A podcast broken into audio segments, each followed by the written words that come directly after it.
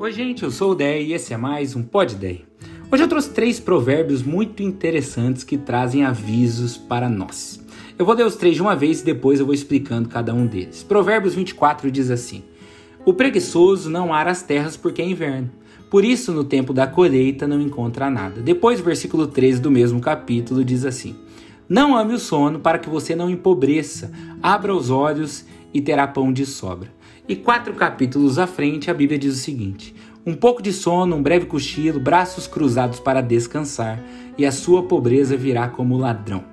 Vamos lá, a Bíblia não é contra você dormir e nem está querendo te assustar com esse lance de ser pobre. Só está explicando princípios relevantes para que você tenha uma vida melhor.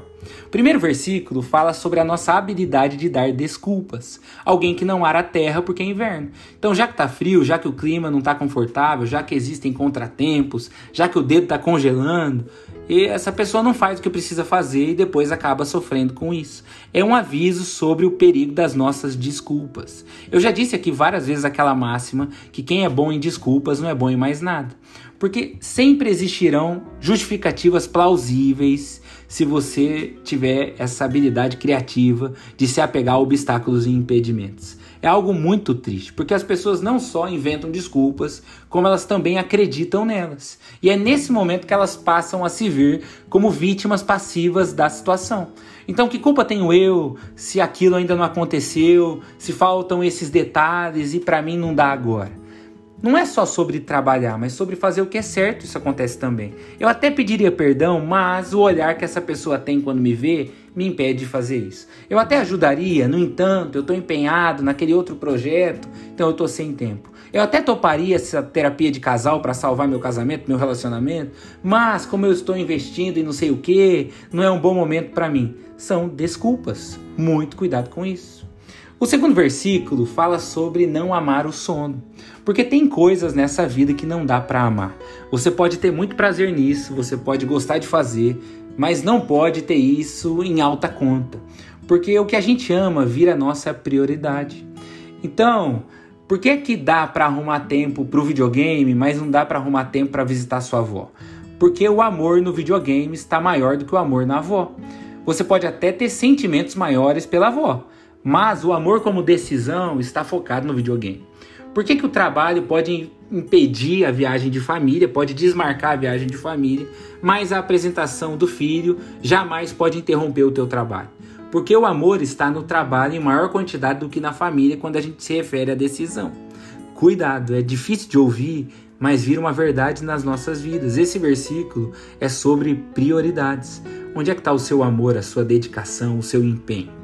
E por último, um pouco de sono, um breve cochilo e do nada a pobreza chegou. É interessante pensar que a nossa queda não vem das grandes decisões, vem das pequenas que vão progredindo. O Salmo 1, como me lembrou o meu amigo Michel esses dias no áudio, fala sobre uma progressão no caminho do mal andar no conselho de gente ruim, depois permanecer com gente ruim, depois se sentar com elas e participar das coisas ruins que elas estão fazendo. Atenção aos detalhes da vida.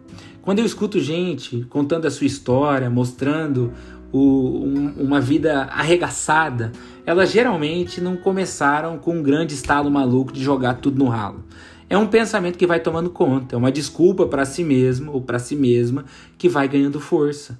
É um escorregão que não deveria ter acontecido, é um sorriso que não deveria ter nascido ali na sua boca, é um like que deveria ter ficado na vontade, é uma vontade que deveria ter ficado na hipótese. Como eu escutei esses dias, a Cracolândia está lotada de curiosos. Talvez o nosso risco não seja a Cracolândia lá de São Paulo, mas de tantas crises nas nossas vidas que vem de pequenos erros que passam a se repetir e vão crescendo no nosso coração. Um pouco de sono, um breve cochilo e do nada a pobreza chegou. Eu não sei qual é o contexto da sua vida, eu achei também esse pode ideia meio pesado de ouvir, mas quando a direção é essa, eu sempre creio que tem alguém precisando ouvir. Pense nisso, reflita na sua própria vida e que Deus te abençoe muito, muito, muito, muito. Nunca é tarde para tomarmos as decisões corretas. Até mais, tchau, tchau.